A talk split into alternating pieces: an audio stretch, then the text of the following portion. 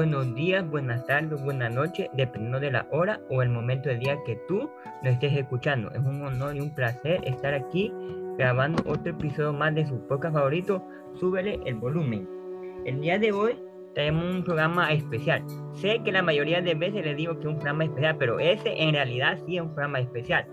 Le comento, no sé si ustedes han visto en página web o en revista o a creadores de contenido que hacen contenido de música, para la redundancia, eh, hacer lista de los 50 discos o X cantidad de discos que cumplen 50 años, eh, X, X años. Entonces yo quería hacer esto con, yo quería hacer eso, hacer una lista de 50 discos que cumplen 50 años este 2023. Entonces, pero dije, eh, yo no soy mucho de, ustedes ya saben, yo no soy mucho de disco y soy más de canciones así sueltas. Entonces, para eso traje a un experto en disco, a un gran creador de contenido que es uno de mis favoritos. Entonces, eh, estamos aquí con mi gran amigo Sebastián, que nos va a acompañar en este capítulo. Sebastián, es un honor y un placer que estés aquí como invitado en este podcast. Muchas gracias. ¿Qué onda a todos? Saludos a toda la banda que nos está escuchando. Ok. Eh, para los que no conozcan a Sebastián, él es el creador de una, un canal de TikTok que se llama eh, Disco Chidos, entonces muy recomendable. Y antes de comenzar, Sebas, si nos ayuda a, que te presentes, a qué te dedicas y a qué, a qué se, y cuál es tu contenido en el canal de TikTok. Claro que sí, gracias. Bueno, soy Sebastián Kors, soy de México. Eh, eh, de profesión soy ingeniero de audio, eh, también soy músico, toco guitarra, me gustan los sintetizadores, le doy un poquito al bajo. Entonces ahí viene un poco mi pasión por la música, pero en realidad me dedico a publicidad. Entonces, para aprovechar mi amor por la música y pues que sí conozco muchas cosas y me he dedicado muchos años a aprender y a estudiar eh, sobre muchos géneros, pues armé el canal de TikTok, Discos Chidos, donde nos, dedicamos a dar recomendaciones un poco más, más clavadas, ¿no? Para personas que ya aman la música. Entonces, no recomendamos el típico disco eh, clásico, o sea, Dark Side of the Moon, que es un clásico, no lo vamos a recomendar porque eh, siento que la audiencia ya lo conoce, ¿no? Tenemos que ir un poco más allá y pues en esas estamos. Ok, sí. yo desde la primera vez que vi tu canal, no me he enganchado mucho por la forma que explicar y hablar de los discos y también he encontrado nueva música. Entonces, para cualquiera que esté buscando así recomendaciones de disco o de música nueva, entonces está el canal de Sebas, Disco Chido en TikTok para que lo puedan buscar. Entonces, como le había dicho al inicio, vamos a hablar de, vamos a hacer la tarea de hablar de 50 discos que este 2023 están cumpliendo 50 años. Entonces, te platico un poco la dinámica, Seba. Eh, hicimos una lista de 50 discos. Tú, tú escogiste 25, yo escogí 25. Entonces, cada uno va a hablar, a hablar de uno y lo vamos a estar comenzando. Entonces, para que hagamos los 50 discos, ¿te parece? Buenísimo. No sé, como vos sos el invitado, me gustaría que comenzara a hablar vos. A. Ah, va, perfecto. Okay. Eh, estuvo, estuvo interesante, ¿no? Rascarle tantos discos de un solo año. Creo que nunca había hecho un ejercicio tan exhaustivo sobre un solo año. Entonces, como que sí fue de pronto un reto encontrar 50 eh, que digas como, ah, sí, o sea, sí los he escuchado seguidos, sí los disfruto. Eh, pero, o sea, no estuvo tan complicado como pensé porque resultó que 1973 fue un gran año para la música. Los 70 es mi década favorita. entonces, pues nada. Eh, el primer disco que tenemos en la lista, si no me equivoco, es For Your Pleasure de Roxy Music, ¿no? Sí.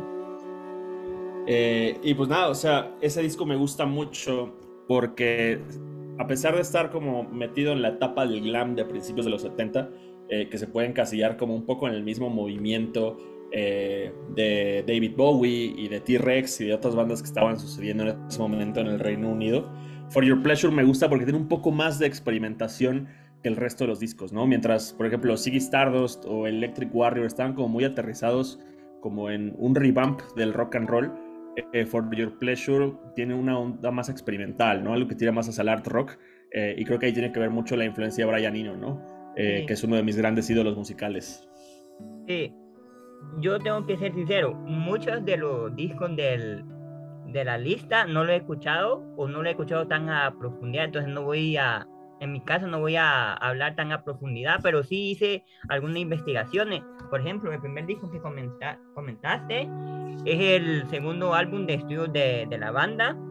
Y también lo que me llamó la atención que fue el último, el último disco del, de la banda con Brian Eno, que lo acaba de mencionar, en el... Así es. Con, como integrante del grupo. Entonces después se salió hizo su carrera en solitario que le fue bien. Entonces eso me parece interesante que en este año Brian Eno se salió de la, de la banda y luego hizo su carrera solitaria. Entonces sí, yo ese álbum no lo, personalmente no lo había escuchado tanto, pero haciendo el ejercicio lo escuché y sí me parece un gran disco de, de Roxy Music. Qué bueno que te gustó. Creo que, creo que es un disco que a lo mejor no es tan accesible como te decía, como David Bowie o como T-Rex.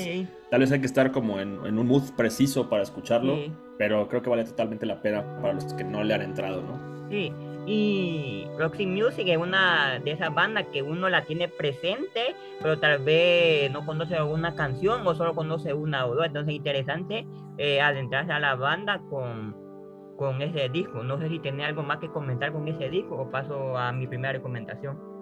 Vamos con tu primera recomendación.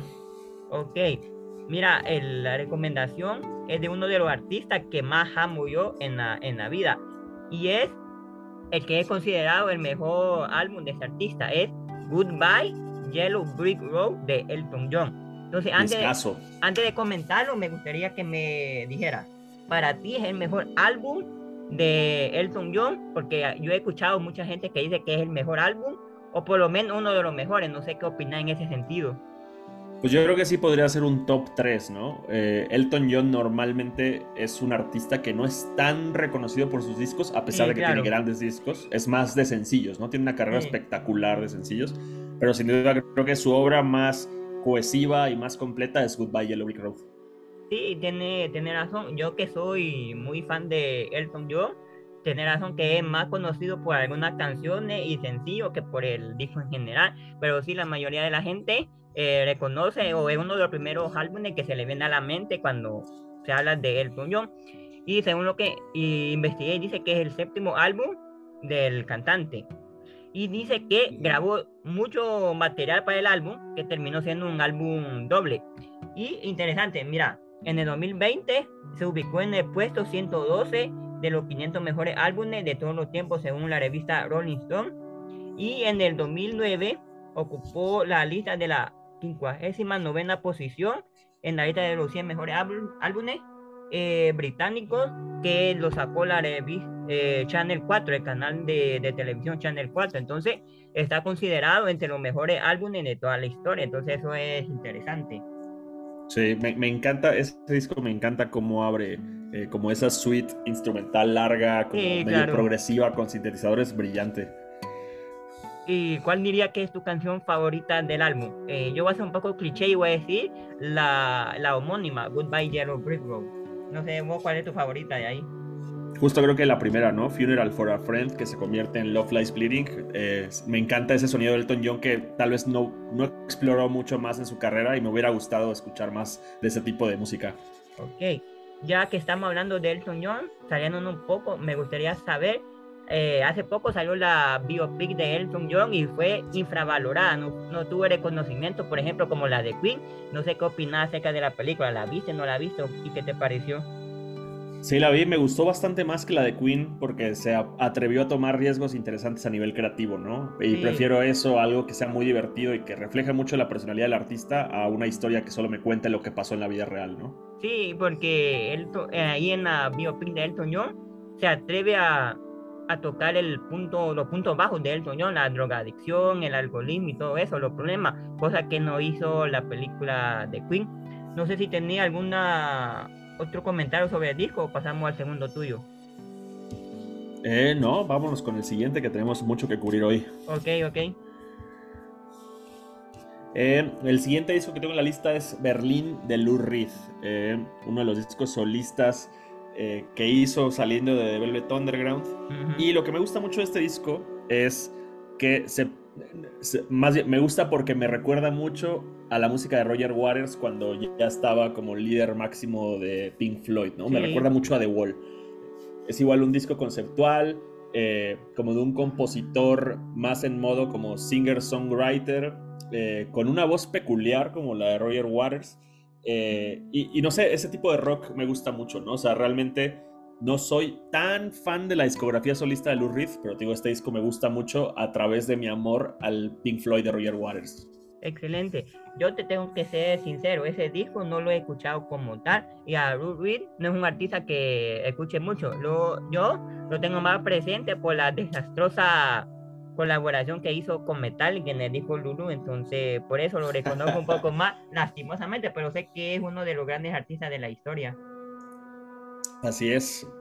Para, los que no han escuchado Lou Reed, yo creo que un buen punto para empezar es Transformer, aunque a mí el que más me gusta es un disco en vivo que se llama Rock and Roll Animal. Y del disco en Berlín, ¿cuál diría que es tu canción favorita? Mm, déjame pensarle un segundito. Yo creo que puede ser... Eh, la canción que cierra como todo el concepto de la historia, que es la última, que se llama Sad Song. Eh, se me hace como un gran cierre para ese concepto, que para los que no saben, es la historia de una pareja de drogadictos viviendo en Berlín. Vaya, interesante. El otro disco que tengo yo es otro de Elton John, que se llama Don't Shoot Me, I'm Only the Piano Player. Ese es el sexto disco de Elton John. Y hay una como curiosidad el nombre del disco viene de una frase que se ponía en las tabernas o en los salones del viejo oeste que decía, Please don't shoot the piano player, he's doing the best he can. Por favor no le disparen al pianista, está haciendo lo mejor que puede. Entonces es una curiosidad que me encontré investigando el, álbum. Entonces, ¿qué te parece este álbum de Elton? Pues no me gusta tanto como Goodbye Yellow Brick Road, pero creo que el valor de esto recae en que en un mismo año sacó dos discos que de cierta manera son parte del canon del rock, ¿no? Porque en este disco viene Crocodile Rock, creo que es una de las grandes canciones de la historia, y hacer eso en dos discos diferentes en un año es una cosa impresionante, ¿no? Sí, no cualquiera se atreve a hacer dos discos y dos discos. Bueno, obviamente, como, como sabemos, el primero, Goodbye, Yellow Brick Road, eh, es superior, puede decirlo así, que este segundo. Y como mencionaste la canción, Crocodile Rock, que es mi canción favorita del álbum, entonces se la recomiendo a todos los que le quieran entrar a Elton John. ¿Y tu canción favorita del álbum cuál diría que es? Crocodile Rock igual, es, es un súper mega clásico y es la más obvia, pero es famosa por algo, ¿no? Sí, exactamente. Ahora vamos con tu otra recomendación. Eh, vamos a hablar rápido de Headhunters de Herbie Hancock. Herbie Hancock, perdón. Uno de los discos que me ayudó a entrarle al jazz. Eh, como yo vengo de un, de un trasfondo de rock, soy muy fan del rock. Entré al jazz a través del jazz fusión y este fue uno de los primeros discos que me empezó a gustar mucho por todos los toques funk que tiene. Entonces, si, si le tienen miedo al jazz o no le han sabido entrar y demás, recomiendo mucho este disco como un punto de entrada. Headhunters de Herbie Hancock. Herbie Hancock. Sí, yo hasta hace poco le entré como tal al, al jazz. Yo el año pasado, si no me equivoco, o antepasado, yo me puse la, como la meta, por así decirlo, de buscar nuevos géneros musicales que no había oído. Entonces entré al jazz y uno de los primeros artistas que escuché fue Herbie Hancock. Entonces ni es interesante y este disco es full recomendado también. Buenísimo. Sí, y el otro mío es el debut de Queen, eh, conocido como Queen 1 o simplemente como, como Queen. Una pregunta, eh, la gente cuando habla de Queen siempre dice el mismo comentario, Queen es una banda de sencillos y no de discos. ¿Qué opinas?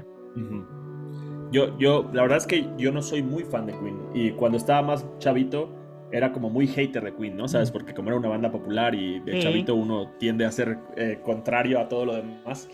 Con el tiempo he empezado a apreciar mucho Queen y justo, o sea, como sencillos son tal vez la mejor banda de la historia, puede ser. Sí, claro. Eh, y, yo, yo sí creo que de discos no tienen ese 10 de 10 que tienen otros artistas que sí, por ejemplo, el Dark Side of the Moon, ¿no? No tienen ese referente eh, tan, tan grande, ¿no? Pero sin duda tienen buenos discos, eso es innegable. Sí, eh, incluso el disco más vendido de Queen no es uno de, de los oficiales, un disco de estudio, sino que es el grande hit de Queen. Entonces ahí se ve un poco eso, que es un poco más de grandes éxitos de single que de, ¿cómo se llama? Que de, que de grandes discos, pero sí. Entonces este es el, el Fin 1, que es el álbum debut de, de la banda y mi canción favorita es Keep Yourself Alive. No sé cuál es tu canción favorita del álbum. La primera canción que escuché de ese disco, porque un amigo me lo enseñó, fue, si no me equivoco, es la que cierra el álbum, Seven Seas of Rye. Se me hace como una cosa muy interesante. Entonces, esa es la que más eh, revisito del disco, a pesar de que es bastante cortita. Sí. Ok, entonces vamos al, al otro tuyo. Va. Me toca hablar de Artoz de Pescado Rabioso. Sí. Eh, un disco que yo considero que es el mejor disco de la historia del rock latinoamericano. Eh, creo que muchas personas piensan lo mismo. Eh, Spinetta es uno de los grandes referentes de la música de, pues, de nuestro continente. Eh, y a pesar de que no soy muy fan del, del, folk o como de géneros que tienden más hacia allá, este disco me fascina. no sé, tiene algo realmente mágico, muy experimental, pero a la vez muy accesible que hace que lo revisite todo el tiempo. Sí, y hay una gran curiosidad en este disco.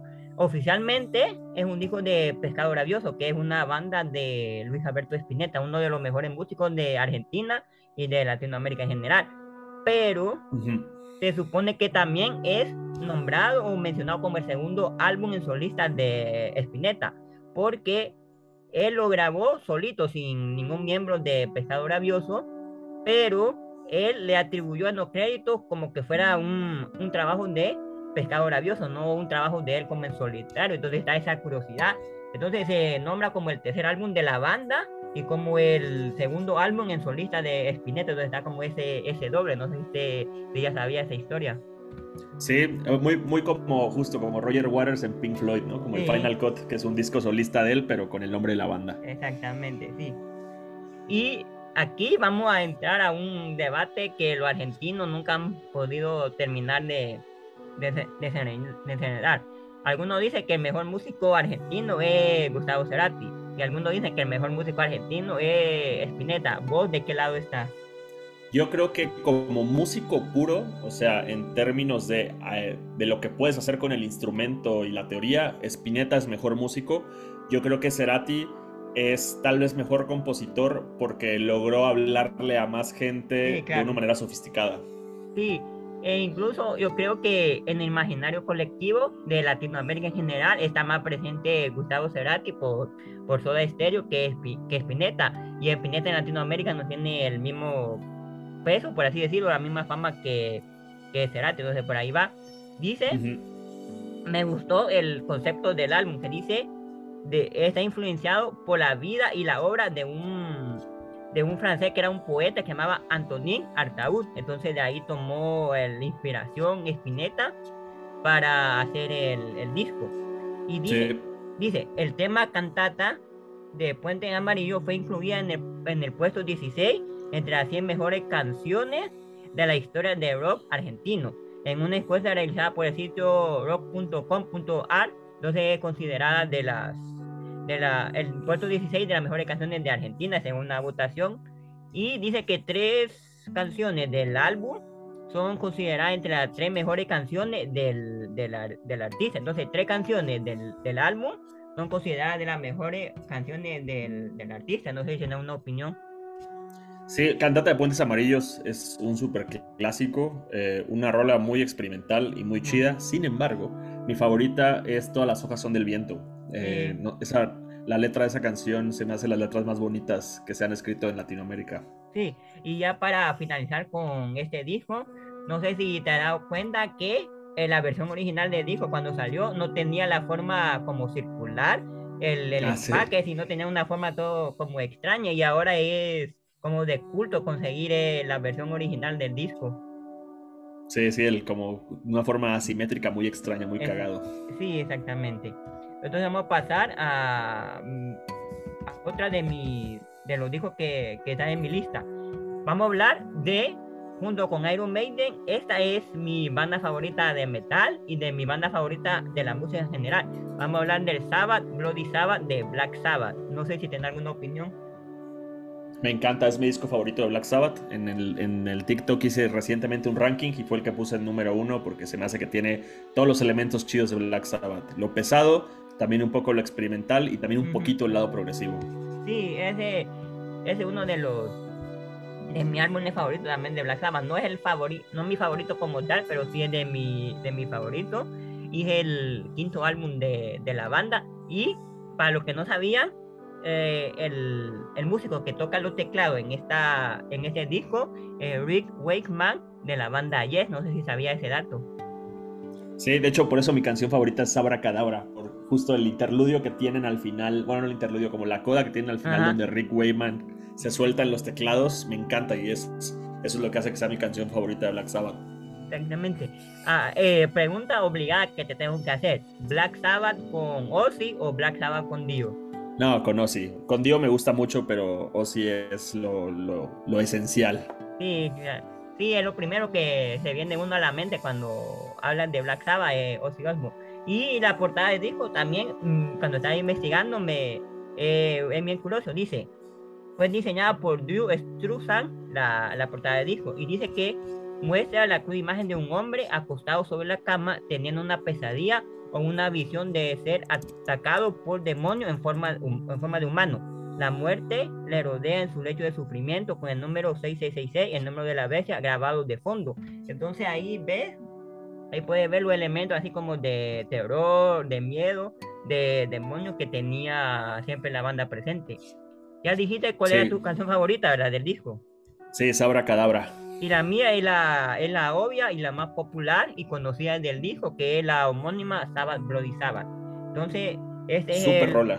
Sí, exactamente. Ese Aquí hay algo como curioso también que el disco al principio como que tuvo problemas para ser grabado y todo porque la banda estaba bien, bien, bien metida en pedos de drogas, de cocaína y de toda esa sustancia. Entonces como que estaban costando a la banda eh, armar el disco, pero al final, por suerte, salió esta obvia, obra, obra de, de la música.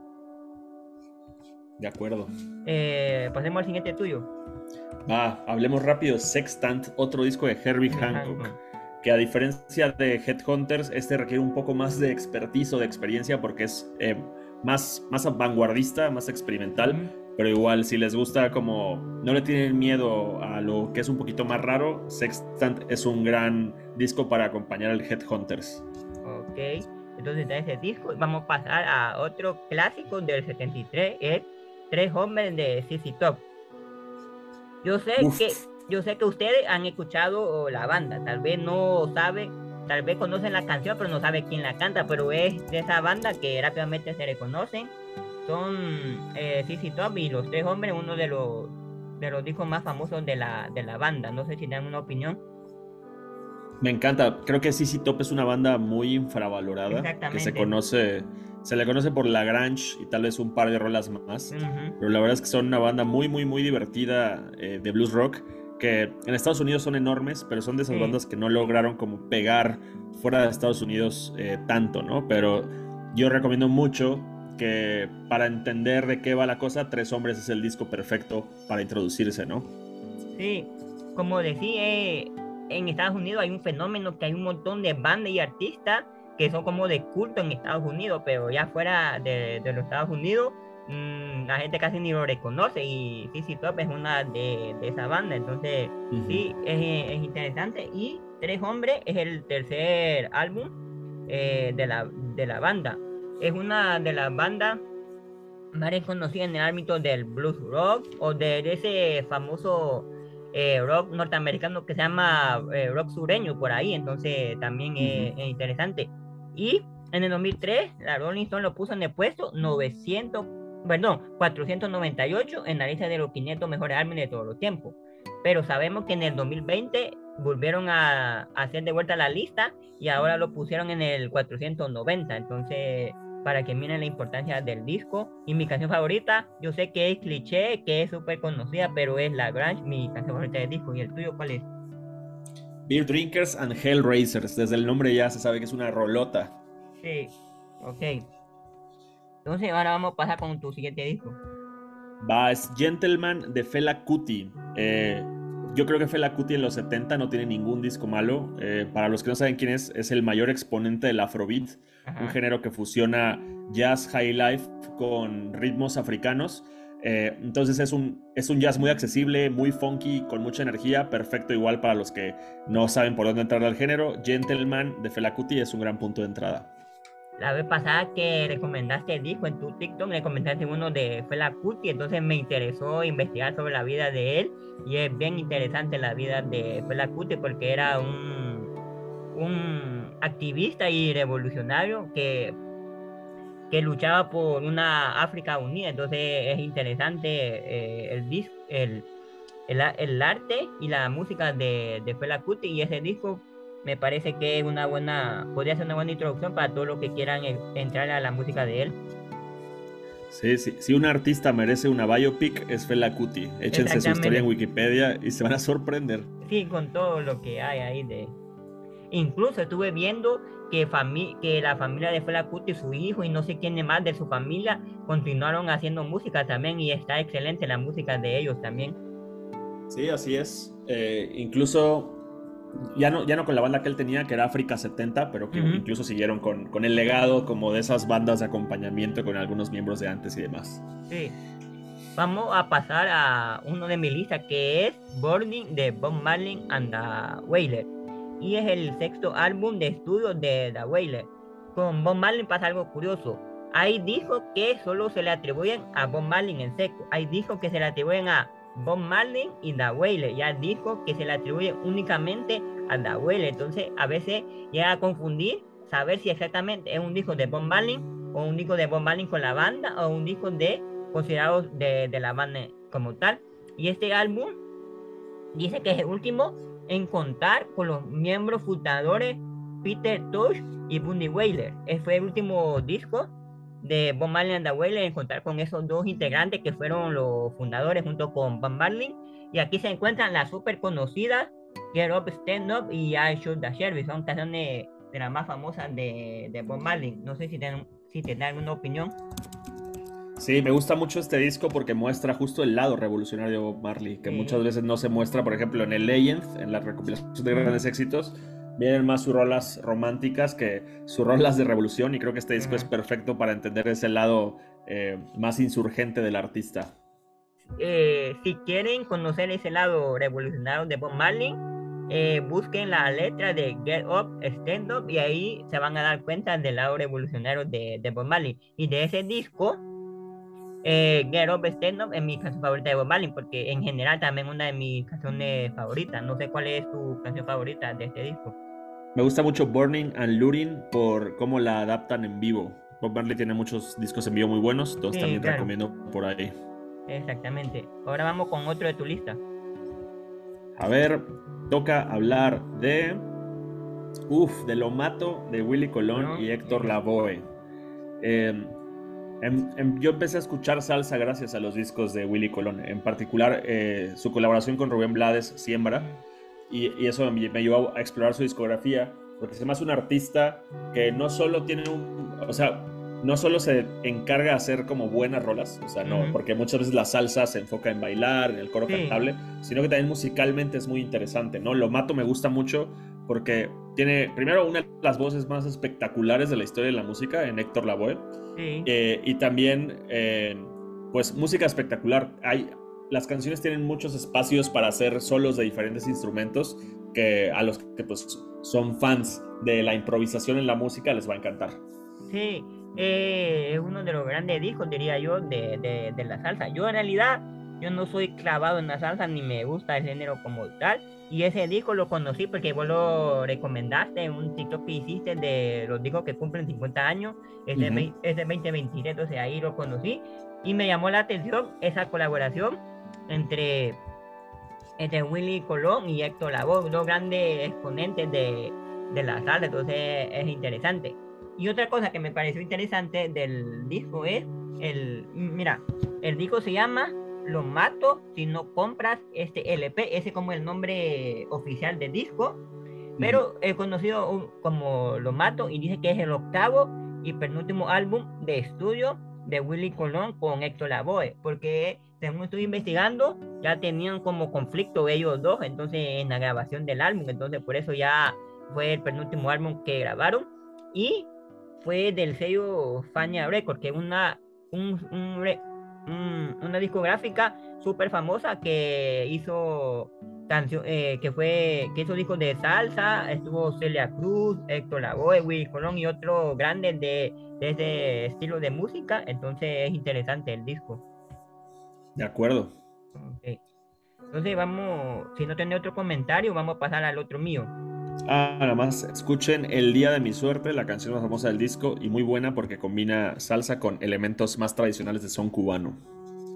Vamos a pasar con uno de mi, de mi otro artista favorito de toda la vida, es Inner Vision de Stevie Wonder. A mí, cada vez que escucho a Stevie Wonder, solo me dan ganas de pararme de donde estoy sentado o acostado y bailar porque eso es lo que me provoca su música. Este es el, el álbum número 19 de la carrera de Stevie Wonder. Y ese disco ganó el mejor álbum del año y a la mejor producción no clásica en el 74 en los Grammy. Entonces, para que vean la, eh, lo grande que fue el disco. Y también dice que una canción del, del disco, Living for the City, le ganó el premio al mejor tema de RB. Entonces, para que miren lo grandioso de, ese disco. Y B.S. lo colocó en el posición número 30 de los mejores álbumes de todo el tiempo. Y en el 2003, Rolling Stone lo había puesto en el puesto número 23 de los rankings de los mejores álbumes de todos los tiempos. Entonces, para que miren eh, los números y de este álbum, no sé si tienen alguna opinión. De este disco está mi canción favorita de Stevie Wonder, que es Too High. Y si estudian armonía en la música o saben un poco de teoría musical, estudien esa rola y exploten su cabeza al ver cómo está desarrollado todo. Sí, y mi canción favorita es una de las más clásicas también es Higher Ground de Stevie Wonder. Vamos con tu segundo, con tu, con otro de tu, de tu lista. Toca un clásico del crowd rock, Future Days de Can. Eh, fíjate que no soy tan fan de los otros discos de Can, pero este me gusta mucho porque tiene como un cambio en su sonido. Eh, para mí este disco es como proto ambient puede ser también uno de los primeros discos de post-rock de la historia. Entonces, como que si les gusta ese lado más experimental y medio instrumental del rock, les va a encantar Future Days de Can. Yo tengo que ser sincero, ese disco sí que de verdad no lo he escuchado ni siquiera un poquito, pero la banda sí, sí la conozco y es muy apreciada por, por un montón de gente. Entonces está Can de Future Days. ¿Tu canción favorita cuál diría que es?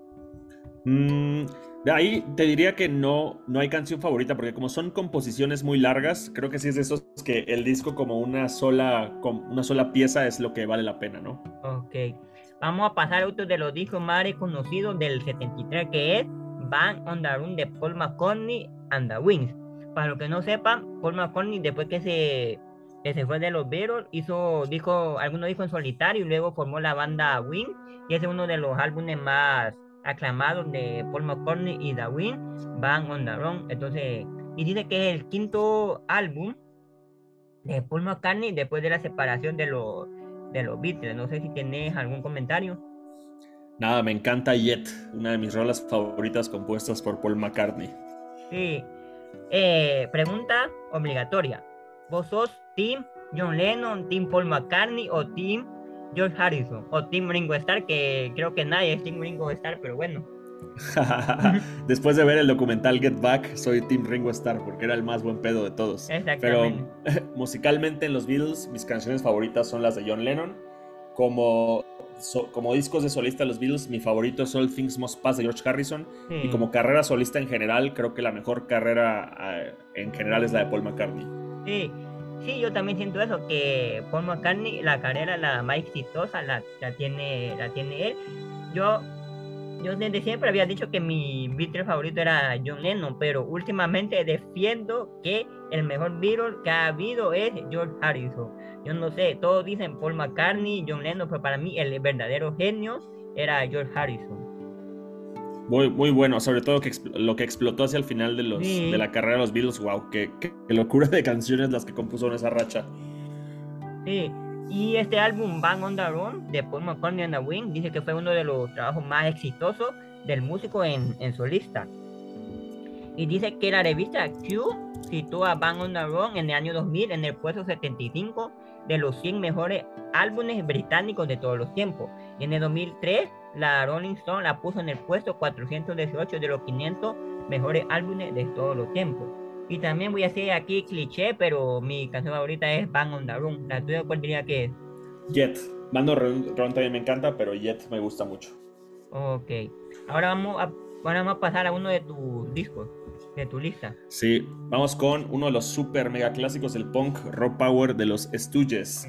Eh, este disco me gusta que suena atascadísimo. Es eh, heavy metal antes del heavy metal, es... Eh, es cross punk antes del cross punk. Es, está muy adelantado a su tiempo en muchos aspectos y es mi disco favorito de Iggy Pop. Sí, el, famoso Iggy Pop, el considerado el padrino del, del punk, que hacía punk antes que el punk existiera. Entonces destruye una de, de esa banda emblemática. Algunos dirían del proto punk o, o, del o anterior a la consolidación del punk como tal y es uno de los grandes discos que sacó Da Studio con Iggy, con Iggy Pop. Te quiero hacer una pregunta. Eh, hace al inicio de año, Iggy Pop sacó un nuevo disco. No sé si lo has oído o no lo has oído. No, lo tengo ahí en la biblioteca agarrando polvo en mi Apple Music, pero planeo escucharlo eventualmente. Sí, te lo, te lo recomiendo. Yo, como sigo un montón de creadores de contenido de, de música, todos lo han alabado, entonces, entonces para que te lo recomiendo ahí. No sé si tener alguna otra opinión. Eh, no, pues si no lo han escuchado, vayan a escucharlo porque los que hay en esta lista, pocos son tan obligados como Rock Power. Ahora vamos con otro de mi lista y es el disco Let's Get It On de gran Marvin Gaye. No sé qué opinan del disco. Me gusta mucho y creo que es el disco ideal para los que quieren entrarle a Marvin Gaye, ¿no? Porque tiene un sentido más jovial que el otro referente que es What's Going On. ¿Cuál es tu favorito? ¿Este o What's Going On? Creo que este, creo, o sea, creo que What's Going On es mejor disco, pero me siempre eh, gravito más hacia este cuando quiero escuchar a Marvin Gaye. Y eh, eh, pregunta obligada, ¿crees que se merece el primer lugar de los mejores discos según Rolling Stone que le dieron a What's Going On de Marvin Gaye o, o no? Pues eh, yo no lo hubiera puesto ahí, pero tampoco creo que esté equivocado. O sea, eh, cuando, cuando yo platiqué de eso en un stream, dije que era un disco que eh, sigue siendo vigente en su mensaje político y social y que es todavía más vigente ahorita que en los 70 y eso se me hace como el inicio de un gran artista con mucha visión y por eso creo que merece estar ahí. Sí, entonces el disco es Let's Get It On de Marvin Gaye, que es el décimo tercer álbum de estudio del artista entonces, interesante. Y dicen que es considerado por muchos críticos como, un, como uno de los grandes discos de la historia de la música y de, y de Marvin Gaye en, en específico. Entonces, y mi canción favorita es la que le da el nombre al disco Let's Get It On. No sé cuál es tu canción favorita. También ahí sí me voy a ir con la más famosa, Let's Get It On, porque es una de las mejores canciones de la historia. Sí, no sé si a vos te pasa, yo cuando escucho a Marvin Gaye, a Barry White y a otros dos artistas, no sé por qué siempre pienso en música o sensual o para hacer el, delicioso, etcétera, como que, que este tiene ese como ese ambiente las, las canciones de Marvin Gaye y de Barry White, no sé qué opinas. Sí, yo creo que Let's Get It On, Let's Get It On debe ser la canción que más hijos ha producido en la historia de la humanidad. Sí, me imagino que sí. Eh, vamos con tu siguiente disco de, de, tu lista. Un disco de progresivo, tal vez. No, no es mi disco favorito progresivo, ese es Close to the Edge de Yes, pero este es tal vez mi segundo disco favorito progresivo, Selling England by the, by the Pound de Genesis, mi disco favorito también de Peter Gabriel, mi disco favorito también de Phil Collins, ya que todos están metidos ahí. Eh, yo no soy tan clavado con el progre, pero este disco tiene algo que me encanta, no sé, la música no solo es técnica por ser espectacular en técnica, también tiene, eh, no sé, tiene una esencia muy chida. Ok. Pregunta también de cajón recomendada que tengo que hacerte. Genesis con Peter Gabriel, Genesis con los dos juntos o Genesis con Phil Collins. No, a mí me gusta, es, justo esta etapa de Genesis, eh, de los discos de Foxtrot, de Selling England by the Pound, de The Lamb Lies Down on Broadway cuando Phil Collins estaba nada más de baterista y Peter Gabriel de líder, eso es lo que más me gusta. Sí, para los que no sepan, cuando, cuando se fue Peter Gabriel y Phil Collins tomó las riendas de Genesis, es un Genesis completamente diferente al, al anterior, es 100% diferente, entonces ahí se nota, se marca esa diferencia. Y sí, Genesis es uno de los, de los referentes del rock progresivo. Sí, vas a hablar de rock progresivo y no hablas de Genesis, cometiste un gran pecado. Entonces sí, y ese disco también es excelente. No sé si tiene algún otro comentario. Eh, ah, sí, mira, déjame acordarme cómo se llama porque siempre lo pronuncio mal, pero este disco tiene uno de mis solos de guitarra favoritos de la historia, que es la de Fifth of Fifth, la tercera rola del disco. Ok, entonces hay, hay que escucharlo. La, el siguiente álbum es de mi lista y es Catch a Fire de Bob Marley and the Wailer, el segundo disco de Bob Marley de la, de la lista. Fue el quinto álbum de estudio de la banda y mi canción favorita es Stir It Up. No sé si te dan algún comentario. Me encanta No More Trouble y me encantan las versiones en vivo de este disco. Sí, eh, yo también estoy de acuerdo que Bob Marley y The Wailer es una banda de de, vivo, de, estar en conciertos, de escucharlo en vivo, es otro, es otro como, como otro nivel, no sé qué opinar. Sí, para, para mí es una de las mejores bandas en vivo de la historia. Te podría decir un top 10 los Wailers de bandas así ensambladas en vivo espectacular. Sí, y solo como dato, para lo que no sepa, creo que en el 2021, por ahí, no sé, pero recientemente Peter Tush, que fue uno de los fundadores, lamentablemente falleció, entonces es una pérdida grande para el mundo del reggae y de la música en general. Eh, ahora vamos con el siguiente disco de tu, de tu lista. Es de una banda que creo que le pasa lo que a CC Top, que deberían ser más famosos y más conocidos, aparte de, sus dos o tres éxitos, es Blue Oyster Cult con Tyranny and Mutation.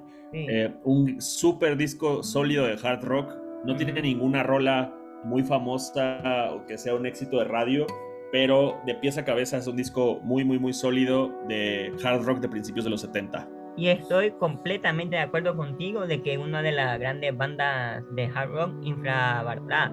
Tengo entendido que en Estados Unidos y es súper famoso y todo, como le dije antes, que hay bandas como Fetiche en Estados Unidos que solo en Estados Unidos se oyen y siento que esa puede ser un poco esa, pero sí se merece más reconocimiento. ¿Cuál diría que es tu canción favorita del disco? Em, déjame darle una vuelta al tracklist rápido, porque había dos rolas que me parecían interesantes. Ok. Da un segundito. Ah, sin duda Hot Rails to Hell. Ya, ya me acordé. La tercera rola del disco. Ese, ese sí podría ser un clásico de la radio. Lástima que no la pasan. Sí. Ahora vamos con uno de los discos más reconocibles y para muchos el mejor disco de la historia o el mejor disco de Pink. Lo vemos con el Dark Side of the Moon. Antes quiero, vos sos de, eh, Team The Wall o Team Dark Side of the Moon y para vos, ¿cuál es el mejor disco de Pink Floyd? Para mí el mejor disco de Pink Floyd es Animals. Eh, bueno, no sé si el mejor es mi favorito, sin duda, el que más disfruto y con el que más conecto. Eh, a mí me gusta mucho Roger Waters, entonces me gusta mucho The Wall, pero eh, The Wall requiere un compromiso más importante para escucharlo, ¿no? Primero tienes que dedicar más tiempo y eh, Dark Side of the Moon es un disco mucho más accesible, mucho más disfrutable también. entonces creo que depende de en qué, en qué humor me agarres. Sí. No sé si te diste cuenta, leíste la noticia que Roger Waters comentó que él tenía planeado y piensa sacar una nueva versión de Dark Side of the Moon, porque él, él dijo algo así como, prácticamente eh, ese disco es mío porque yo lo, yo lo grabé, mi, fueron mis inspiraciones, mis letras, mis canciones, entonces prácticamente un disco no de Pink Floyd, sino de Roger Waters, entonces por eso dijo que iba a sacar una nueva versión, por así decirlo, de Dark Side of the Moon, Roger Waters version, no sé si oíste la noticia o la leíste. Sí, sí lo vi, se me hace un poco redundante que lo haga. Igual lo voy a escuchar por morbo, pero no creo que vaya a aportar nada nuevo a lo que ya dijo Dark Side of the Moon. Exactamente. Este es un álbum conceptual, uno de los muchos que tiene Pink Floyd y es el octavo álbum de estudio de la banda británica. Y dice que ha vendido más de 500 millones de copias a nivel mundial. Es el, es el tercer disco más vendido de la historia. El primero es Thriller de Michael Jackson, el segundo es Back in Black de ACDC y el tercero es el Dark Side of the Moon. No es poca cosa, entonces, ¿para qué? Y, otra, y otro dato que me voló la cabeza, dice que permaneció en la lista de popularidad 937 semanas, más de 19 años, siendo así el álbum, que, que más tiempo ha permanecido en la lista musical. Entonces ese dato como que me voló la cabeza. Qué locura. Y creo que lo, lo, que es muy valioso el Dark Side of the Moon es que es rock progresivo, es bastante experimental, muy conceptual y aún así logró ser súper popular, ¿no? Entonces, tiene, en, en, su esencia tiene algo que le habla a todo mundo y eso no lo puede hacer cualquiera. Exactamente. Y dentro de la temática dice que está el conflicto, la avaricia, el envejecimiento, el significado de la vida, el miedo a la muerte, la enfermedad mental. Y dice que enfermedad mental se inspiraron mucho en el deterioro mental de Sid Barrett, que fue uno de los fundadores de, de la banda Pink Floyd, que se salió de la banda por, por pedos de, de, droga que tenía. Entonces esos son algunos de los temas que toca el, el, el, disco. Entonces no sé si tiene otra opinión, algún comentario. Eh, no, tiene otro de mis solos favoritos de la historia, el solo de Time. Time, excelente, sí. Ah, y por cierto, eh, ese es un gran dato. Alan Parsons es el ingeniero de sonido del disco. Y para los que no conozcan, Alan Parsons es uno de los miembros de Alan Parsons Project, que tiene dos o tres canciones súper conocidas.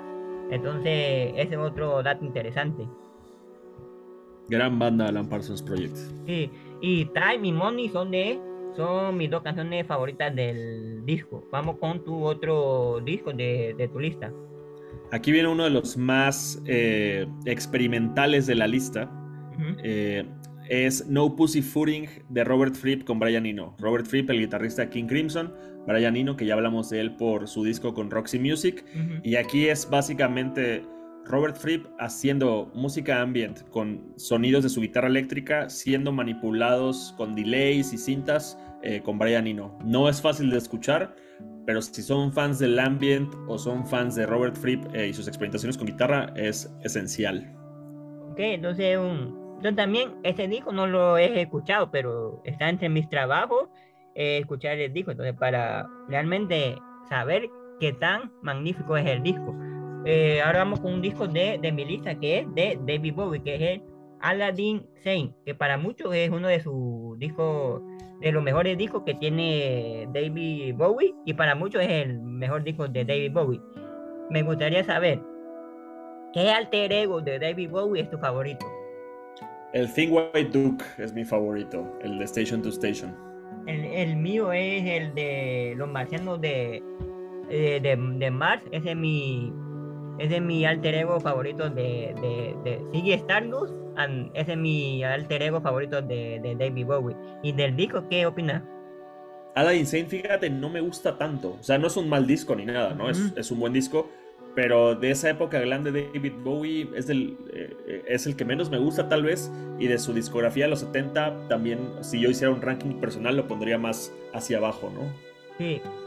Eh, ese disco, obviamente ustedes ya han visto la portada del disco, pero tal vez no sepan qué es la portada del disco. Es el famoso eh, David Bowie con, con, la pintura del trueno de rayo en su, en, su cara. Entonces esa es la famosa, famosa etapa.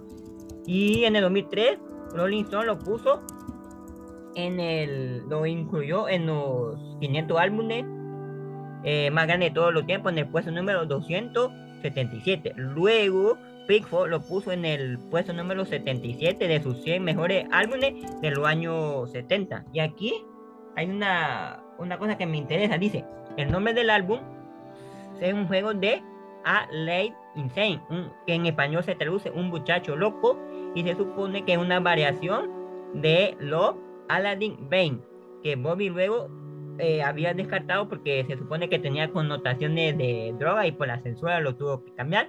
Y se supone que Aladdin 6 es un personaje nuevo de Bowie.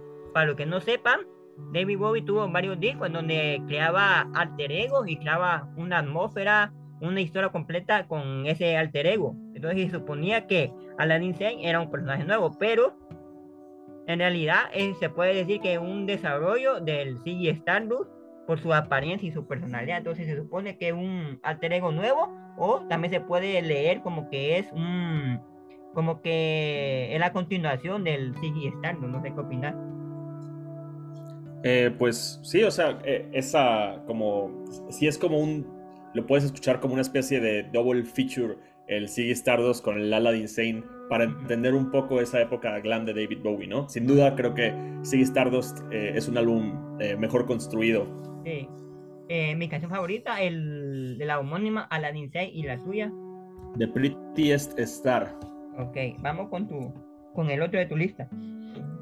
Eh, un disco de funk medio infravalorado de los 70, Cosmic Slop de Funkadelic. Cosmic Slop, que lo pronuncié mal. Eh, eh, no, no es mi disco favorito de Funkadelic.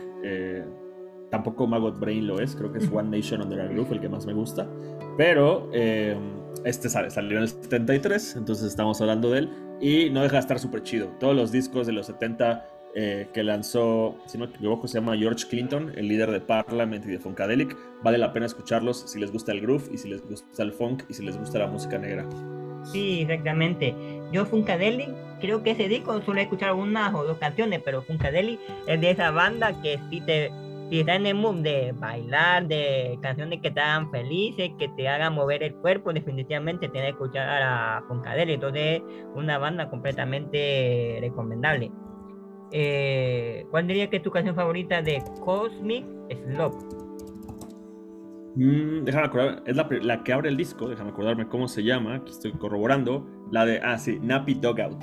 Ok. El siguiente disco es uno de mi lista que es Houses of Holy de Led Zeppelin, que es el quinto álbum de, la banda. No sé si tenés alguna opinión del, del disco. Eh, no, no, sin duda no es mi disco favorito de Led Zeppelin y fíjate, no soy tan fan de Led Zeppelin. De, chavillo sí era muy, muy, muy fan y con el tiempo le estoy perdiendo el encanto. Eh, pero Houses of the Holy tiene una rola que me gusta mucho. Ahí viene la de The Ocean, ¿no? Creo que sí. Y la versión en vivo de The Ocean es pesadísima y me encanta. Ok. Eh, ah, sí, sí, sí es, la última rola del disco The Ocean. Y también trae No Quarter que me gusta mucho. Sí, eh, ya que estamos hablando del Led Zeppelin, le tengo que hacer, tengo que hacer el comentario. Escuchen a Led Zeppelin más allá de Escalera al Cielo, Stable to Heaven, porque sí tiene bastantes canciones muy, muy, muy buenas. Otra pregunta que te quería hacer. Cuando se lee la historia del heavy metal, obviamente se dice que Black Sabbath fue el creador del heavy metal, pero dicen que antes habían bandas que ya venían desarrollando una especie de música que se le puede llamar que, puede decir los orígenes o el inicio o la influencia temprana del heavy metal y siempre se menciona bandas como Led Zeppelin. ¿Vos qué opinas en ese sentido? Eh, yo creo que se menciona Black Sabbath como el origen puntual, porque no solo mezclaron lo pesado que ya tenía Led Zeppelin en su primer disco, por ejemplo, sino que también le introdujeron los temas que definen al heavy metal, ¿no? Esta parte como del oscuro y el horror que tenía Black Sabbath en su primer disco. Entonces yo creo que sí, e, es la diferencia, ¿no? Eh, la conceptualización y la temática. Sí, pero vos crees que hay gente que dice, sí, Black Sabbath fue el creador, pero se puede rastrear como su origen, origen o su influencia desde bandas como por ejemplo Cream o Led Zeppelin y en Led Zeppelin en especial, vos como ves, si se puede rastrear el origen o los antecedentes del heavy metal como tal en influencia como Led Zeppelin o no. Pues sí hay rastros, ¿no? No es, no es la cuna. O sea, yo sí creo que la cuna es Black Sabbath, pero sin duda hay rastros del proto metal, ¿no? Exactamente.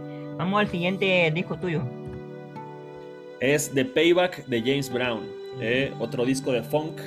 Eh, y este me gusta mucho porque es bastante, eh, es, poco rudimentario. es un disco peculiar, muy de improvisación, muy, muy, muy, muy, muy basado en groove. Me recuerda en ese sentido a un disco del que ya hablé antes, el Headhunters de Herbie Hancock. Em, normalmente la carrera de James Brown en los 60 eran como sencillos cortitos, música pop muy directa, RB, groove, funk. Y aquí es eh, literal la experimentación, ¿no? Son rolas de luego más de 10 minutos, donde es improvisación de toda la banda, atorados en un groove eh, durante 10 minutos y James Brown improvisando sobre ello. Y a mí me encanta la improvisación en la música y por eso me encanta este disco. Sí, Obviamente ustedes han oído a James Brown, solo tienen que poner a Feel Good y en YouTube ya va a salir la, la, canción. Y obviamente la he escuchado, es la canción más famosa de James Brown. Y mucha gente solo conoce esa canción de James Brown, pero te, los invito a explorar más de James Brown que tiene más canciones. Y sí es interesante ese disco por su improvisación y todo lo enérgico que puede ser el, el disco. No sé si tiene alguna otra opinión. Eh, no, The Payback, mi canción favorita, la que abre el disco. La que abre el disco. ahora el siguiente álbum de mi lista es el segundo álbum de Elvis Presley, que se llama simplemente Elvis. El primer disco se llamó Elvis Presley, a este le puso simplemente Elvis. No sé qué opinar de Elvis Presley vos, porque hay como cierto debate entre la gente que le gusta Elvis, la gente que dice que es un sobrevalorado, la gente que dice que hacía apropiación cultural, que no se le debería llamar el rey de rock and roll. ¿Qué opinas? No, Elvis es definitivamente el rey, ¿no? O sea, eh, creo que sin duda hay un rollo de privilegio blanco, ¿no? Eh, que él tuvo una exposición que otros artistas negros de su época no pudieron tener. Pero también es cierto que él aprovechó su plataforma para sacar a los artistas negros y al género del rock and roll fuera como del nicho y volverlo pues en el mainstream, ¿no? Entonces yo creo que sí, Elvis es esencial para entender toda absolutamente toda la música que me gusta. Y otra pregunta, eh, la película de Elvis salió el año pasado, la biopic, ¿la viste o no la viste? O si no la viste, ¿la pensás ver algún momento de tu vida? Sí, la vi en el cine. ¿Y qué tal? Eh, ¿Qué tal no, soy muy, no, soy muy fan del estilo de Baz Luhrmann, eh, ese director no me gusta mucho, pero, pero estuvo divertido. lo que te decía hace rato con Rocketman, esto también me gusta que no es la biopic tradicional, ¿no? Toma decisiones que no me gustan, pero que aprecio porque son diferentes. Sí, yo con respecto a las películas de Elvis he encontrado dos posiciones muy extremas. La persona que la aman y dicen que es la mejor biopic y la persona que dice que la odian. No hay como punto medio. No hay gente, no he visto gente que diga que me gustó, pero no tanto, no era gran cosa, pero o la jamás o la odia. Entonces está curioso eso. Y la película yo no la he visto y no me genera muchas ganas de ver la película, pero tal vez en un momento la pueda ver. Vamos con tu, otro disco tuyo de tu lista. Otra banda que entra en la misma categoría de CC Top y Blue Oyster Cult de bandas con uno o dos hits que deberíamos escuchar más, Lynyrd Skinner, su disco debut, Pronounce Lynyrd Skinner, un disco súper sólido de rock sureño, todo el tracklist son rolotas, trae eh, canciones que ya conocen, ahí viene Freebird, una de las, tal vez la rola más famosa de la banda, eh, y recomendadísimo, un disco muy, muy, muy sólido de rock. Eh, Skinner. Sí, tener razón, es de esas bandas que también son bandas de culto en, Estados Unidos. Que ahí en Estados Unidos, siempre que va a un bar, a un club, a un estadio, el Linear Skinner, hay gente, hay fanáticos muy como religiosos de Linear Skinner, con también CC Top y otra, y otra banda. Entonces, pero que a nivel mundial como que no ha tenido tanta trayectoria. Entonces, y la mayoría de la gente solo conoce a Lindy Skinner por, por Free Beat, que curiosamente aparece en ese disco que estamos hablando. Así que, ¿cuál diría que es tu canción favorita de este disco?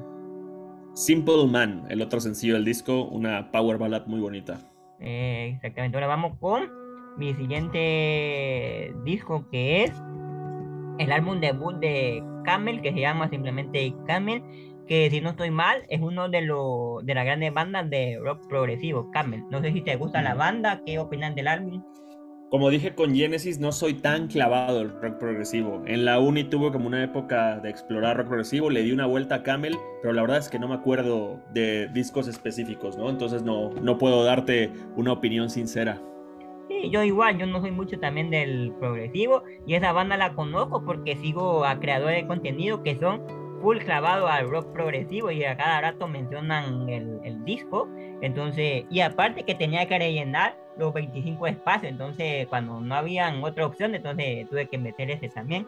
Entonces, no sé si pasamos a la, al tu siguiente disco. Claro que sí, es otro disco de Fela Kuti, Aphrodisiac, lo mismo que aplica para Gentleman, del que hablé hace rato, aplica para este. Los dos son un, eh, un gran punto de entrada para un estilo de jazz diferente, más movido, más funky. Ok, el Aphrodisiac de Flacuti. El siguiente de mi lista es Ear de Vangelis, que es su segundo álbum. Miren, Vangelis, la gente que no es clavado en música de Vangelis, lo reconoce más por su trabajo en banda sonora. Principalmente la más famosa, diría yo, es la de Blade Runner, pero la primera, la de 1982 también tiene mm, otra banda sonora como por ejemplo La Conquista del Paraíso del 92. Incluso ganó, ha ganado Oscar por su trabajo como compositor para películas. La mayoría de la gente conoce a Vangelis por, por eso, por ser compositor de, de banda sonora para películas, pero tiene grandes discos y Earth de Vangelis salió en el 73, por eso aquí está en la lista. No sé qué opinan de la música de Vangelis y del disco. Vangelis me gusta mucho, me gusta mucho sus experimentaciones electrónicas. Blade Runner es uno de los discos que más he escuchado en mi vida porque lo pongo mucho para dormir. Eh, pero fíjate que este disco nunca lo he escuchado, entonces voy a anotármelo para darle una vuelta. Sí, el eh, es, muy, es muy buen disco de, de Vangelis. Y lastimosamente, el año pasado o el año pasado dejó esta vida, falleció, entonces una gran pérdida para el mundo de la música. Eh, tu siguiente disco. El siguiente es otra banda que aplica en la misma categoría de CC Top, Blue Oyster Cult y Leonard Skinner, es Brothers and Sisters de los Allman Brothers. Eh, un disco de country rock, rock sureño, muy muy cool, que tiene tal vez una rola que todos topan de los Allman Brothers, bueno, todos, pero mucha gente, sin saber lo que es Jessica, que es la rola que se usa de intro en Top Gear, el programa de coches. Sí. Eh, pero un, un, disco muy bonito y muy bien grabado, muy lindo para escuchar con audífonos.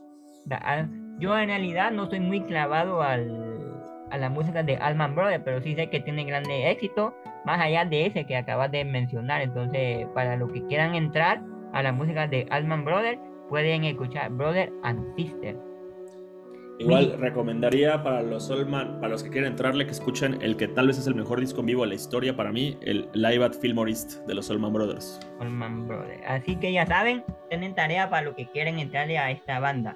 La siguiente, vamos a hablar del sexto álbum de Dahu Cuadropenia y es considerada su segunda ópera rock. No sé qué opinan de Dahu y del álbum. Me gusta de Who, pero eh, tanto Cuadrofenia como Tommy no son mis favoritos. Me gustan más los discos concisos. Creo que el que más me gusta es Who's Next. Mm, sí, sí, la mayoría de gente, yo he escuchado que o ponen ese Cuadropenia o Tommy como su favorito, pero sí, hay como hay gente como vos que dice que son mejores otros. Entonces está el Cuadropenia de Dahu, que es considerado como la segunda ópera rock de, de la banda. Vamos con tu siguiente disco. Mi siguiente disco es Space is the Place de Sun Ra, otro disco complicado de escuchar, no recomendado para principiantes, es jazz, eh, medio free jazz, medio avant-garde. Eh, Sun Ra es un artista muy importante porque él junto con Funkadelic y Parliament fueron pioneros de una estética que se llamaría afrofuturismo. Eh, entonces por eso vale la pena investigar un poco sobre él. Tiene otros discos más accesibles, pero bueno, en el 73 salió Space is the Place y para los aventureros del jazz, muy recomendado. Sí, eh, Sun Ra también uno de los primeros artistas de jazz que comencé a escuchar cuando me agarró esa locura por explorar el jazz. Y sí, puede ser a veces un poco complicado, entonces... Pero también si se quieren clavar, entonces está ese disco también que lo pueden escuchar. ¿Tu canción favorita de Space in the Place? Space is the Place, eh, la canción homónima, que dura 21 minutos y es un todo un viaje. Vaya, excelente. Entonces ya saben, si se quieren clavar, con algo bien clavado, entonces tienen que escuchar este álbum. Vamos con el disco de Barry White, I Got So Much to Give. Eh, Barry White eh, para mí es una de las mejores voces, uno de los mejores cantantes de toda la historia. A mí me, las canciones que me gustan de Barry White me enamora por, por completo, por su voz y por lo que por lo que decíamos cuando hablamos de Marvin Gaye, que tiene esa como tono sensualón, de, entonces eso es lo que me gusta de la canción de, de, Barry White. No sé qué opinas del disco y de Barry White como artista. Nunca he escuchado un disco de Barry White completo. Eh, he escuchado muchos sencillos. Mi papá es muy fan de Barry White, entonces siempre en la casa sonaban rolas de Barry White, pero nunca me sentado a darle un disco, entonces estaría bueno eh, darle la oportunidad a este. Sí, eh, 100% recomendable el disco y 100% recomendable a, Barry White. Mi canción favorita es I'm Gonna Love You Just a Little Bit More. Es una, creo que una de las canciones más reconocidas de Barry White, por si acaso la quieren escuchar. Entonces vamos con la siguiente tuya. Perdón, se cortó. Ah, que vamos con el siguiente disco tuyo. Ah, vámonos. Es Tattoo de Rory Gallagher, un artista muy infravalorado, uno de los mejores guitarristas de la historia, pero pocos mencionado, poco mencionados en las conversaciones sobre guitarra. Blues rock con mucha energía eh, y muy atascado.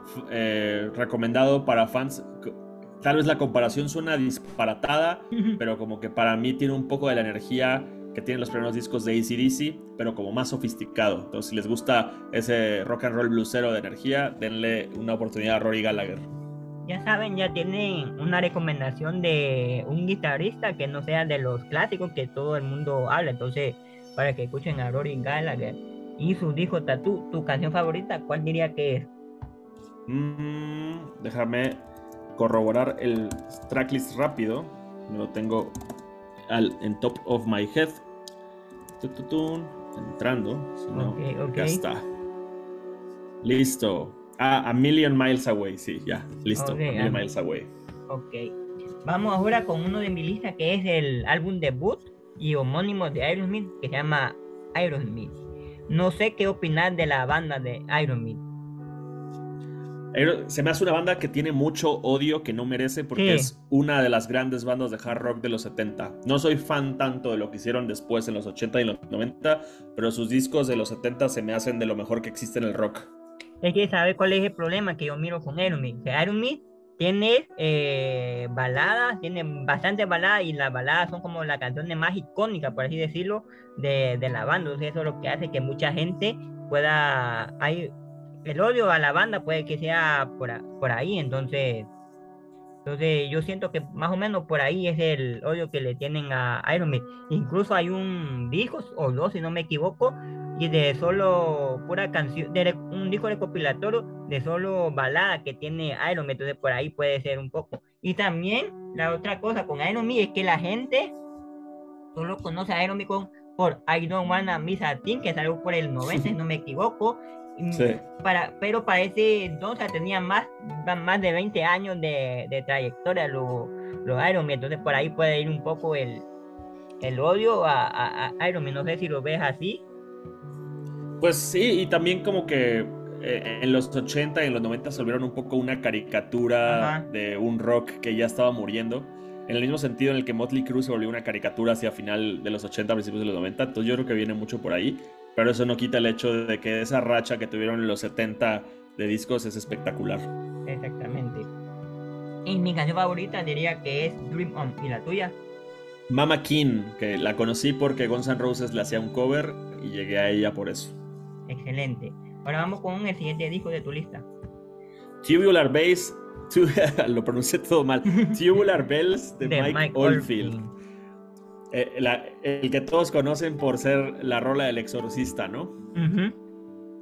Eh, pero bueno, más allá de, ese pequeño riff o ese pequeño motivo melódico, es un disco muy interesante que mezcla como eh, rock progresivo, como con una especie de proto New Age, como con una especie de proto ambient, con música como folclórica irlandesa. Es, la verdad es, un viaje muy divertido y me gustan mucho los discos que son como una canción por lado del vinil, ¿no? Pues canciones de 20 minutos, me encanta eso y este disco pues son dos composiciones extensas, entonces pues nada.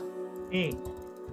Yo, yo recuerdo que cuando era más, más chavito, mi papá tenía una caja con cassette, diferentes diferente cassette. No sé si eran originales o eran grabados por él, porque antes era muy común de que te compraba un cassette en, en blanco y luego grababa un montón de canciones y luego ponía una carátula y lo hacía pasar como un cassette oficial y mi papá tenía el tubular verde de Mike Oldfield, por eso cada vez que oigo, miro la imagen de la portada o oigo el nombre, se me viene a la mente eso, que ver entre las cosas de mi padre el cassette de Tubular Verde. Y como les digo, no sé si era original o era que él lo, lo copió o algo, pero sí, entonces tengo presente eso. Entonces, por eso que reconozco muy bien el, el álbum y sí es un buen álbum.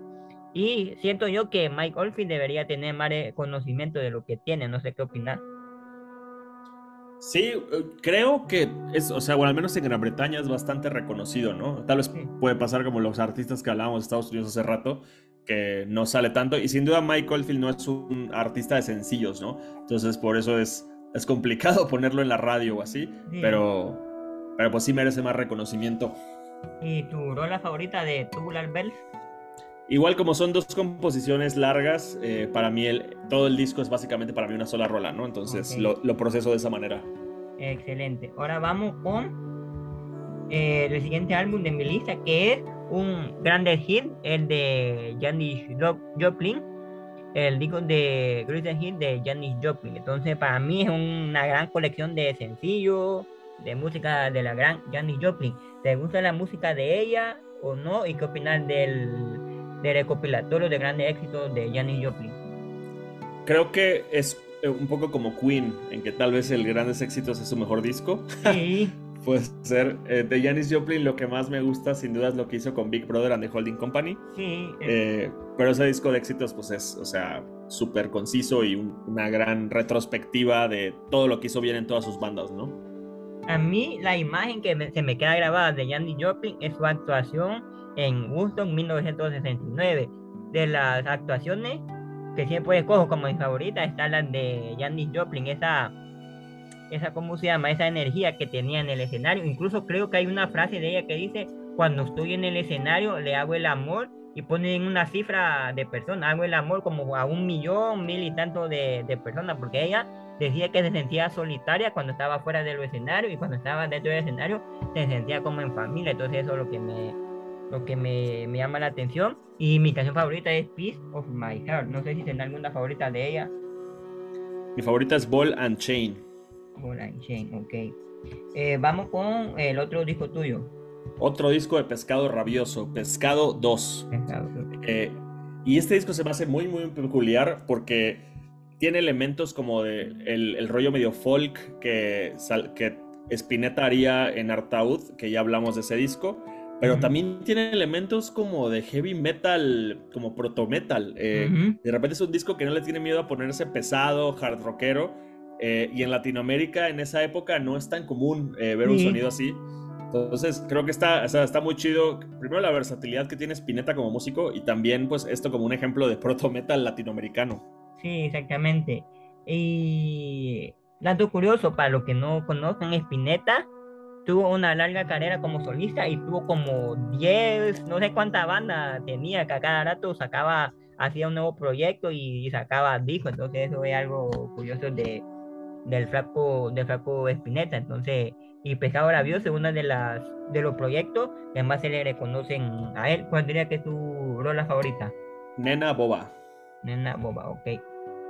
Vamos ahora con eh, otro de mi lista, Half Breed, que es el décimo álbum de eh, Cher, la famosa cantante de pop eh, Cher. No sé si te gusta Cher, qué opinas de ella y del disco.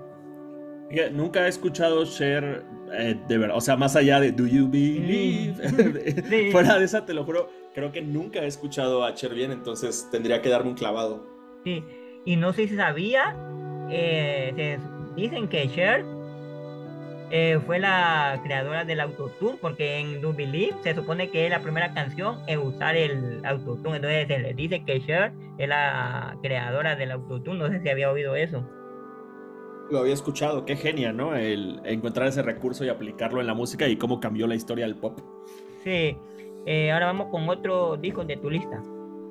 Vamos con Billion Dollar Babies de Alice Cooper. Otro artista que creo que merece más reconocimiento. A huevo.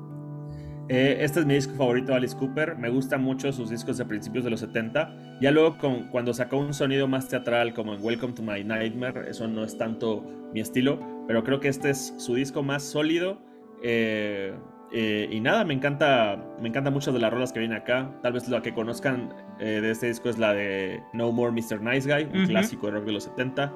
Pero mi favorita es Billion Dollar Babies. y creo que conocí a Alice Cooper cuando estaba chavito. Porque creo que justo Billion Dollar Babies venía en un Guitar Hero. creo que en el Guitar Hero 2. y le escuché y dije como, wow, esta rola qué pedo. y ya a partir de eso empecé a entrarle a Alice Cooper.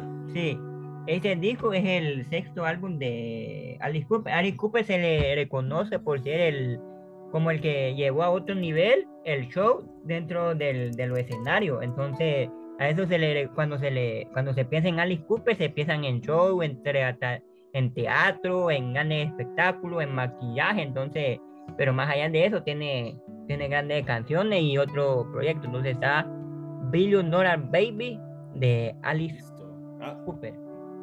Retomando, ah, perdón, nada más quería mencionar algo de Alice Cooper antes de cambiar de disco. Ok, ok.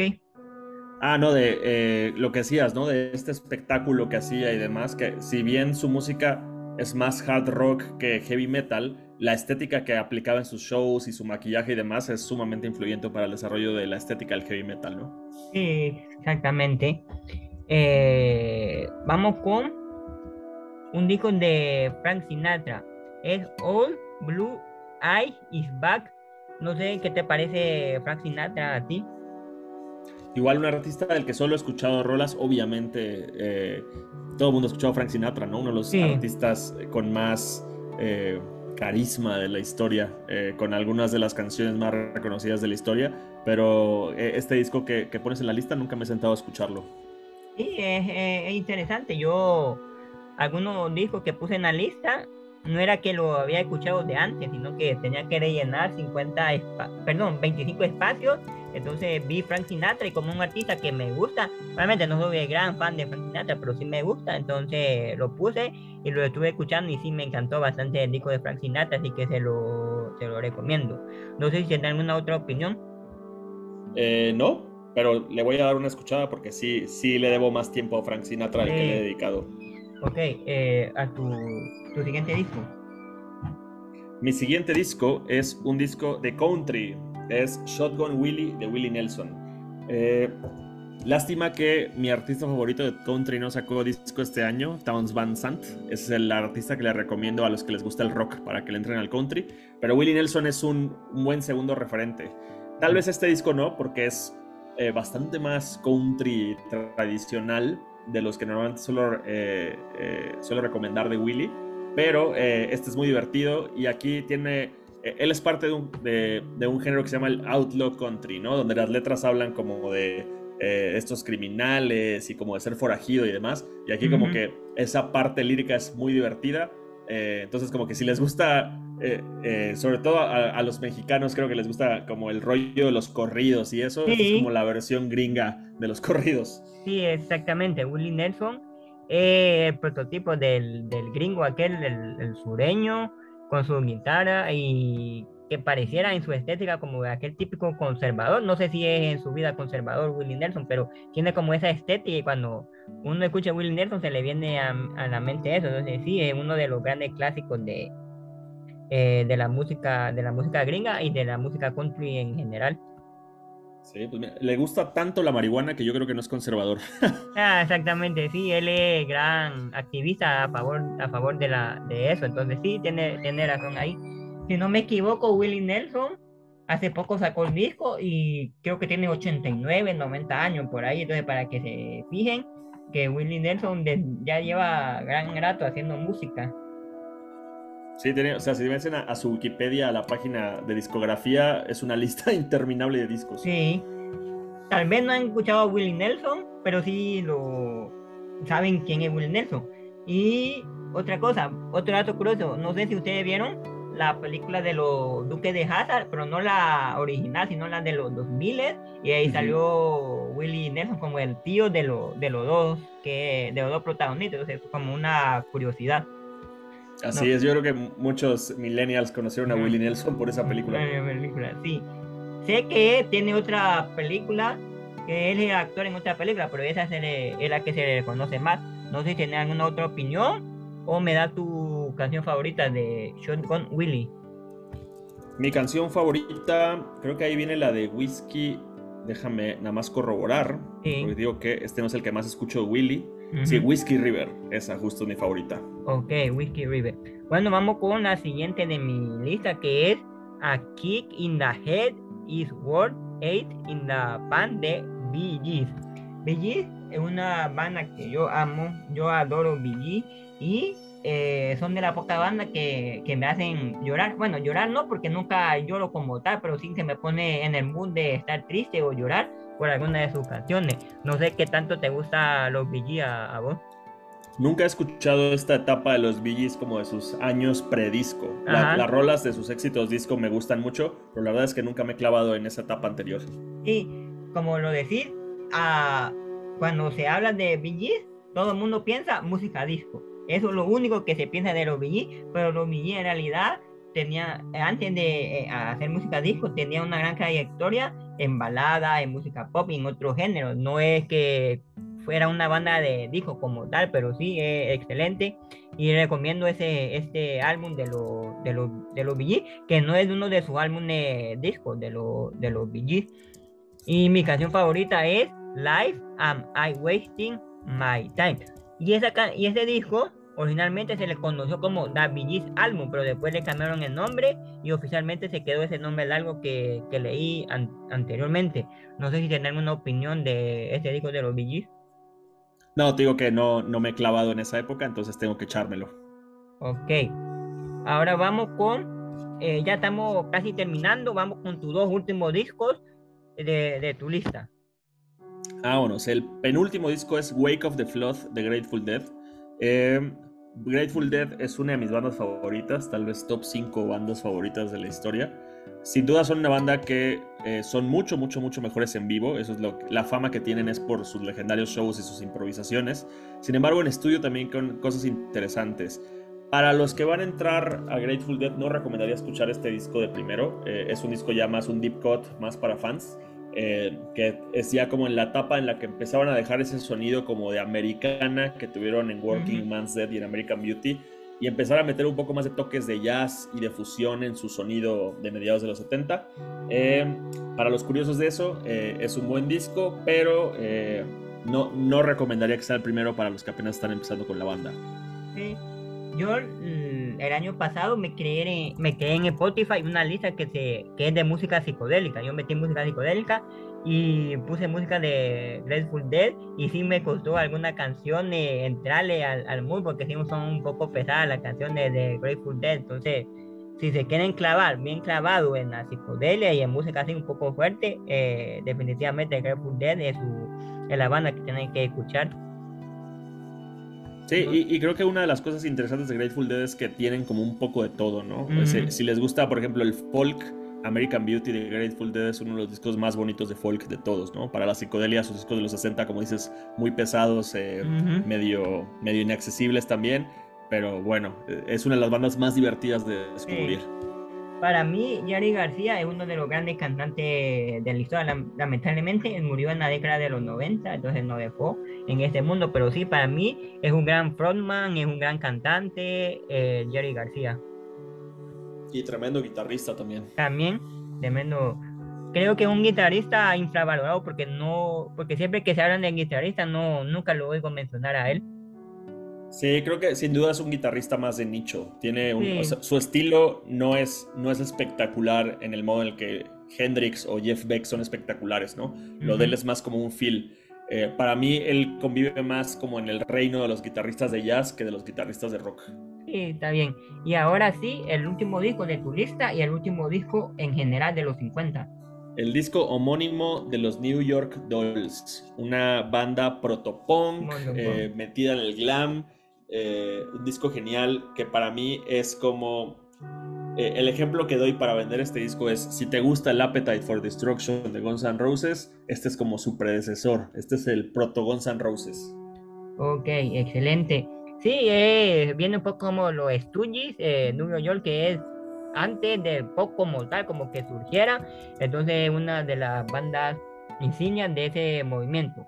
Eh, con eso terminamos el recorrido de los 50 discos que cumplen 50 años este 2023. Sin duda fue el 1973, fue, una gran, fue un gran año para, para la música.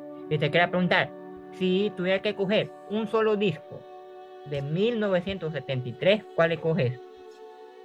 Upa, así me la, me la soltaste pesada, no, me, no voy a venir esa pregunta. eh, tal vez, eh, así nada más de bote pronto, te diría Sabbath Bloody Sabbath. Ok, yo te diría, mi, mi opción sería esa, pero como ya la cogiste, yo creo que cogería el Dark Side of the Moon, o si no, el disco de, de Paul McCartney, Bang on the Run, cualquiera de esos dos, o si no, el, el de Black Sabbath cogería yo, entonces para como el disco que rescataría de 1973. Ahora ya para ir finalizando, eh, ahorita estamos grabando este capítulo el 7 de, el, el 7 de marzo de 2023. Y mm, para los que no saben, yo creo que todo el mundo sabe, mañana, o sea, el siguiente día después de lo que estamos grabando el podcast, es el 8 de marzo del Día Internacional de la Mujer.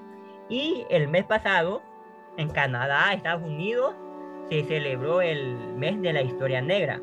Entonces quiero unir estas dos como celebraciones, días festivos, no sé cómo llamarlos, y recomendar eh, a una artista mujer, que mujer negra, para por el Día de la Mujer y por el mes de la historia, historia negra. Entonces, no sé si querés comenzar vos o comienzo yo con la recomendación. Si quieres, comienzo yo para que tú nos despidas. Eh, yo quería recomendar a una de mis artistas favoritos de jazz y que tiene uno de mis discos favoritos, no solo de jazz, sino de todos los tiempos, Alice Coltrane.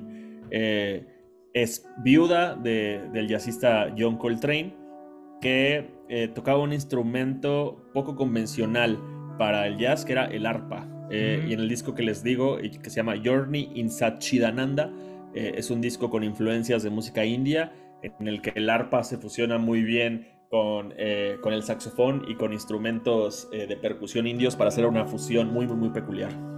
Sí, yo cuando escuché este, ese disco, la verdad que no pude terminar el disco porque fue realmente pesado para mí ese disco. Y sí, la música de Ali Coltrane es un poco, no es tan fácil de, de, escuchar por todo, porque ella mezclaba mucho lo que era el jazz con tinte de música hindú, porque ella en su vida se, se, se, se convirtió al hinduismo, entonces como que un poco difícil en, en ese sentido, no sé qué opinar. Sí, sin duda no es tanto para principiantes, ¿no? Porque sí tiene un elemento de free jazz con el saxofón de Pharaoh Sanders, un saxofonista muy vanguardista. Entonces como que sí puede ser pesado, como dices. Y conforme fue avanzando su carrera se fue clavando más en música espiritual de la India, que también tiene cosas muy interesantes ahí. Eh, entonces si les gusta como el New Age eh, y la música eh, oriental, bueno, no oriental, la música de la India o del sudeste asiático está muy interesante. Sí, y mi recomendación, no sé si conocí a esa artista que se llama Rosetta Tarpe. Tarpe. ¿El Sister Rosetta Tarpe? Exactamente esa. Ah, sí, sí, sí. Siempre me gusta recomendarla para los que no conocen. Ella fue, se le considera la creadora, por así decirlo, del rock and roll, porque cuando vemos la historia de la música y rock and roll, tenemos pensado en mente en Chuck Berry, en Little Richard, en Elvis Presley, en Jerry Lee Lewis, pero todos esos músicos que le acabo de mencionar han declarado o declararon en su momento de que sus primeras inspiraciones vienen de esa cantante, de Sister Rosetta Thorpe, entonces es una, es una genia de, de, la, de la música y de rock and roll. Y lo interesante de ella es que ella venía de un ambiente religioso, entonces mezcló música gospel con música soul, con música rock and roll, y es considerada por muchos eh, la guitarrista femenina, la mejor guitarrista femenina de todos los tiempos. Entonces, para que vean, y se le y se tiene el apodo como la madre de rock and roll. No sé si tiene alguna opinión. Sí, yo como guitarrista, eh, obviamente respeto mucho a Sister Rosetta Tarp. Lo que estaba tocando en la época en la que lo tocaba estaba avanzado totalmente a su tiempo, entonces sí merece mucho más reconocimiento del que tiene. Y qué bueno que ha habido un revisionismo histórico para darle el lugar que merece en la historia del rock and roll. Sí, exactamente. Bueno, entonces ahí están los 50 discos y las dos recomendaciones de dos brillantes artistas, ah, eh, artistas negras de, la música. Sebastián, gracias por aceptar la invitación. No sabes lo emocionado y feliz que me hiciste con, cuando vi que aceptaste la invitación para el podcast. No, hombre, muchas gracias por invitarme. Me la pasé muy bien acá platicando de música, que es lo que más me gusta hacer. Y de tu especialidad de los discos. Así es. Eh, para finalizar, eh, ¿cómo te encontramos en redes sociales para que la gente te pueda buscar y ver tu contenido y todo lo que haces? Básicamente, la única red en la que lanzo contenido como discos chidos es en TikTok, donde me pueden encontrar como arroba discos chidos. Así, discos chidos. Entonces, bueno, gracias Sebastián, gracias a todos los que nos escucharon.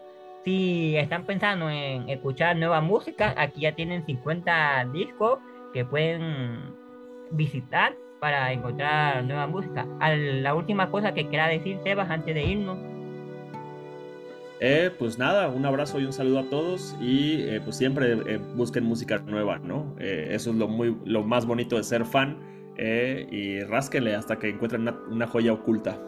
Ok, gracias a todos por escuchar este capítulo. Nos vemos hasta la siguiente.